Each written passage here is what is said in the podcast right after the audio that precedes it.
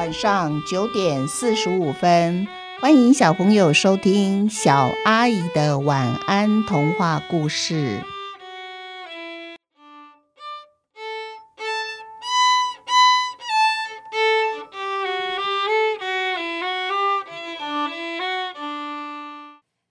细汉的传奇第十一集：细汉传奇。电脑里来了一只超级大病毒，数位蚂蚁请急速到集合地点。电脑里面从来没有出现过的五颗星红色警讯，一波又一波的以强烈而激烈的气味不断的放送出去。三千只数位蚂蚁在最短的时间内就集合完毕了。你们。全部都提早回来工作啦！细汉呢，气喘吁吁的跑到了集合地点。他既惊讶又惊喜的发现，哇，原来大家都在哦！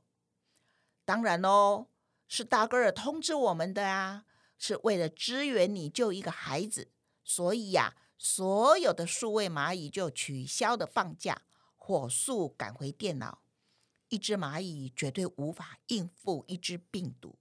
可是三千只蚂蚁情况就大大不一样喽！不管来了多少只超级大病毒，它们铁定无法逃离我们蚂蚁团结合作的遗骸战术。很快的，三千只数位蚂蚁立即包围住信箱。细汉呢走进信箱里面，他一下子就闻出来了那只伪装的蠕虫病毒。他神不知鬼不觉的悄悄的接近了病毒，然后呢，出其不意的就揪住了蠕虫，再用力的把它往外甩出去。这时候，刚好一班开往外太空的光速光纤列车经过，病毒啊就这样被高速的光纤列车的急速一并吸走了。听说病毒在外太空是很难生存的，因为啊，外星球的病毒对地球的病毒最感兴趣了。就算它勉强的活下来，呵呵，这只蠕虫病毒它可有苦头吃喽。小浩在他的备用身体使用期限最后一天，终于同意离开电脑，进入备用身体，重新做人。几天后。小浩的爸爸妈妈就从医院带着小浩一起回家，一家人终于团圆了。现在细汉最喜欢的一件事，就是从跳动的稗子中读到小浩一家人的互动，知道小浩和爸爸妈妈过着幸福快乐的生活。细汉悬着的一颗心终于放下了。小浩安全离开电脑不久。数位蚂蚁的工作就告一个段落，任务圆满完成。每一只蚂蚁都收到一封内容一模一样的信。信呢是从电脑直接发出来的。信的信的内容上面写着：“谢谢数位蚂蚁这段日子努力扫读，这台电脑最重要的工作已经完成。”你们帮一个孩子重新做人，帮一个家庭团圆。现在该是你们回家和蚁窝的蚂蚁团圆的时候喽。神秘的礼物就放在桌面上，是一颗很小的方糖。虽然很小，却是一颗永远吃不完的神奇方糖。祝你们和小号一样。从此过着幸福快乐的蚂蚁生活。赛罕呢，是第一个从捷径走到桌面的蚂蚁。他站在已知缩放的软体前面，犹豫到底要不要走进去，让自己变成一只身材巨大的蚂蚁。最后，赛罕笑着决定，他不要再为自己瘦弱的身材而自卑。绕过已知缩放的软体，他直接走出桌面。他相信，身材不是决定一只蚂蚁能不能成为英雄的绝对因素。赛罕用两只脚就轻松地把神秘礼物扛在头上，一路哼着歌走回他的蚁窝。大个率领所有的蚂蚁站在蚁窝外面，列队欢迎赛罕回家。赛罕呢，从今天开始哦，你将升格当我的第一助手。外出扛食物的时候，站在我旁边。从此，我们蚁窝的蚂蚁都不再害怕踏入迷宫，因为你是一个走迷宫的高手，必能带领我们安全的走出任何迷宫。赛罕站在大个旁边，和过去一样，显得非常瘦小。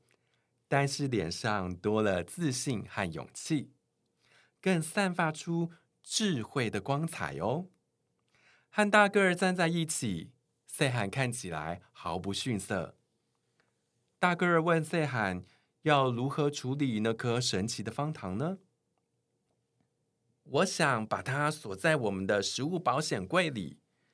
听说这颗神奇的方糖，不管怎么吃，怎么咬。永远都不会变小或变少。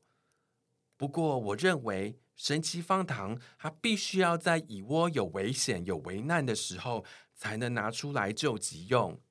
平时我们还是要努力工作，填满我们的食物柜。大个儿的触角在赛罕的头顶轻轻拍点了两下，那是赞美的意思。现在蚁窝的蚂蚁。最崇拜的英雄就非赛罕莫属喽，连大个儿也不例外。赛罕传奇是所有蚂蚁百听不厌的冒险故事，一代传一代。赛罕，他成了所有蚂蚁心目中永远的大英雄。好。今天的故事就到这边结束喽，本系列也是在这边结束喽。小朋友，你们有没有觉得赛罕呢？虽然是很小，刚开始他为自己的瘦弱很自卑，可是他找到了让自己变成大英雄的方法。所以，所有的小朋友都不应该为自己的外在而觉得自卑或觉得骄傲，因为每一个外在都是老天爷给你的赏赐，都是爸爸妈妈给你的。那我们只要好好的发挥我们的脑筋、我们的聪明、我们的智慧，不管你外在长得怎么样，你最终都会可以成为一个大英雄的人物喽。那我们下一个故事呢？呃，先预告一下好了。嗯，下一个故事我要讲的是多福和他的老虎朋友。嗯，这个故事原本我写成的是一个童话，那一样是在国语日报连载，是在去年的时候吧。或是今年啊，我忘记，我看一下，我看一下我日期，因为我有带本子来。哦，是去年，去年四月十八号开始连载哦。那后来我把它改成了小说。那我觉得改成小说以后，对内容来讲，它更为丰富，也更为有那个想象的东西。因为写在报纸里面刊登出来的童话，它有字数的限制，也就是说，我一次刊登出来不能太长，因为就是。一千字到一千两百字中间为最为合适，太长的话画面会显得有一点乱，还有有一点看起来视觉上不是那么舒服。因为一个版面不可能只有你自己一篇东西，一定还会穿插其他的文章哦，所以就显得比较不会那么整齐。那因为字数的关系，所以有些我想要更详细的描述它的前因后果，都必须要被删掉，只能就故事的主题，然后我来讲。可是它变成小说就不一样，可以写跟可以发挥的字数就多了三倍以上吧。所以我决定把它用小说的方式，就是念我小说写的部分。那我们就等到下一次，等到赛罕的英雄录完听完之后呢，下一次就是要开始新的童话连载故事，就是多福和他的老虎朋友。小朋友，如果你们想要知道，多福跟他的老虎朋友之间会发生什么有趣的故事呢？那么《赛罕传奇》之后也不要忘了继续收听哦。好，今天的故事都到这边结束了，祝小朋友有一个甜蜜的梦，晚安。晚安。